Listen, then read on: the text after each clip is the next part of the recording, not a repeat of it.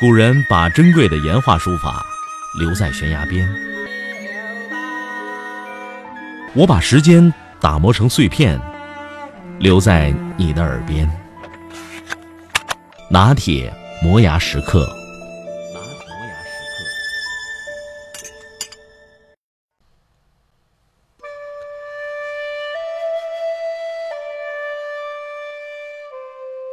古人说：“人过留名，雁过留声。”名声着实是一个好东西，有些人因此大红大紫。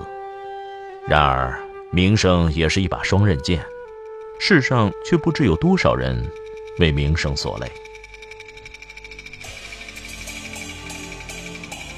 清朝初年的戏曲界有“南红北孔”之说，“南红”指的是洪生，“北孔”。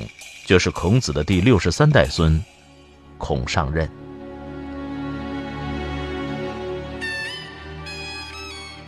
演着明夷卦，事尽翻，正人惨害天清县。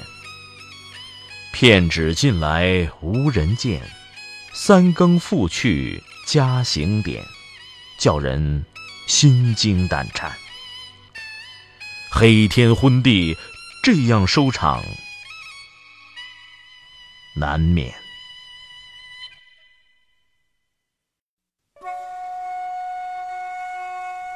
这是孔尚任成名之作《桃花扇》中的一段，叫做《江水》的唱词。诡异的是，这段唱词似乎专门为南边的洪生而写，或者说是对洪生一生的预言。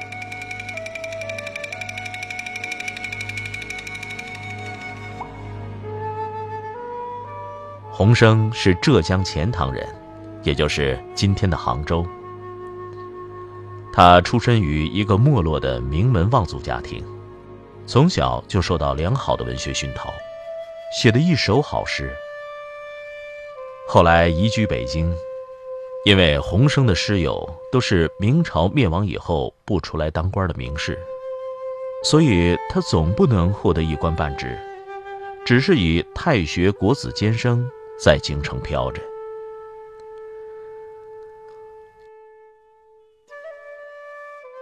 有本事的人总会要露一手。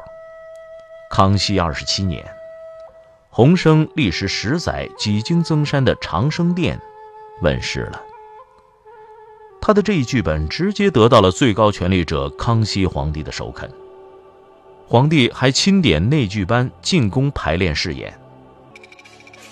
演出大获成功，康熙一时高兴，对戏班赏了大量的金银珠宝，洪生也由此名声大振。一时间，京城的人都以能结交洪生为荣。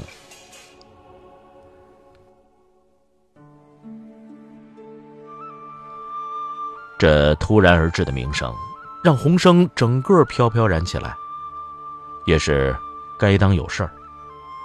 当时财源滚滚而来，已赚得盆满钵满的内剧班，也许是为了做到吃水不忘挖井人，他们主动提出为洪生无偿的演出一场长生殿，以替他举办一次隆重的生日宴会。洪生欣然接受，于是广发请帖，大邀京城名流。那可是在北京。有许多所谓名流身居国家要害部门，有的掌握着生杀予夺之权。这样的一些名流，你能都邀请得到吗？百密一疏，你就吃不了兜着走。洪生果然就漏请了一个人，或者说他根本就看不上这个人而没有请他。可这个人，偏偏是一个心胸狭窄、爱面子的人。尤其是洪生请了一个叫做赵直信的和他一样地位的人，更让他觉得自己受到了洪生的怠慢，简直就是一种奇耻大辱。这个人，就是礼部给事中黄六红。也许有人认为，凭着芝麻绿豆大的官儿，能兴起什么风，翻得起什么浪？那你也就犯了洪生同样的错误。没错，他的官儿不大，可他身居国家纪律检查部门，又在皇上身边，与康熙皇帝说得上话。可如何找出洪生的茬呢？啊，那就走石兴的文字狱的路子。可这剧本是皇上推荐的，嗯，这条路肯定不通。但黄六红毕竟是混迹官场多年的人，他冥思苦想，终于就找到了下区的缝。原来演戏的日子仍在孝义皇后同氏的丧礼期内。同皇后逝世只有一个多月。而清朝有个规定，国丧百日之内，朝廷官员是不能参与任何娱乐活动的。洪生的这次演出，算是撞在枪口上了。黄六红弹劾的奏章没出两天，就搁到了皇上的御案上，罪名是国婿张乐为大不敬。康熙看罢奏折，龙颜震怒。当即下令刑部严办。于是演员全部关进大牢，凡是当日参与听戏的官员一律开除公职，永不录用。人数竟达到五十人之多。比如侍读学士朱典、台湾知府翁世庸等人，都在革职之列。当时有这样的句子流传：“可怜一夜长生殿。”断送功名到白头。最令人嗟叹的，恐怕要数赞善赵执信了。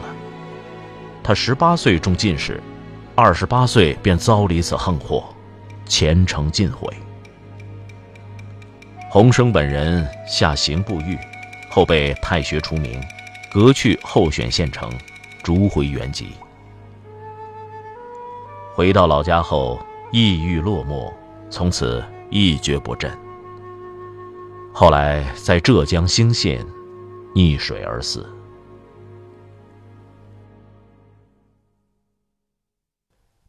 有人说，洪生之所以有这样的结局，是遇到了黄六红这样的小人。其实，洪生是为自己名声所累。名声与钱财一样，毕竟。都是身外的东西，许多时候皆是不可屏障，是靠不住的。尤其对于那些不能正确对待突然而至的名声的人来说，那只是一块石头抛了出去，遇上了水，其结果势必是咕咚一声沉入水底。风吹一宿夜上西楼，昨夜的梦中。几番往事几番忧，无人懂。你说你将要远游，不许人相送，留下今夜的梦中一个我。细说人生有苦有甜，到头依旧是空，没有分离。何来相遇？不必强求。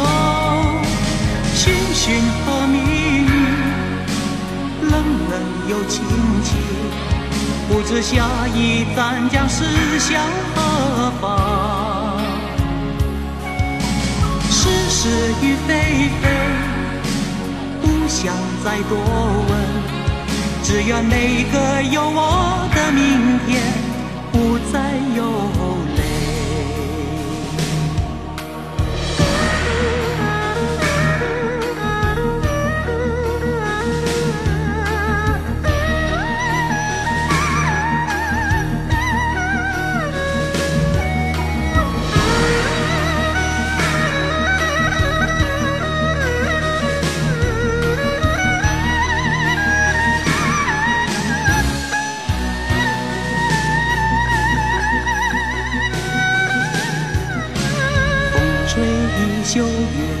西楼，昨夜的梦中，几番往事几番忧，无人懂。你说你将要远游，不许人相送，留下今夜的梦中一个我。细说人生有苦有甜，到头依旧是空。没有分离，何来相遇？不必强求，寻寻和觅觅，冷冷又亲切。不知下一站将驶向何方？是是与非非，不想再多问，只愿每个有我的明天。不再有泪，只愿每个有我的明天不再有泪。寻寻和觅觅，冷冷又清清，不知下一站将驶向何方。是与非非不想再多问。只愿每个有我的明天不再有泪。只愿每个有我的明天不再有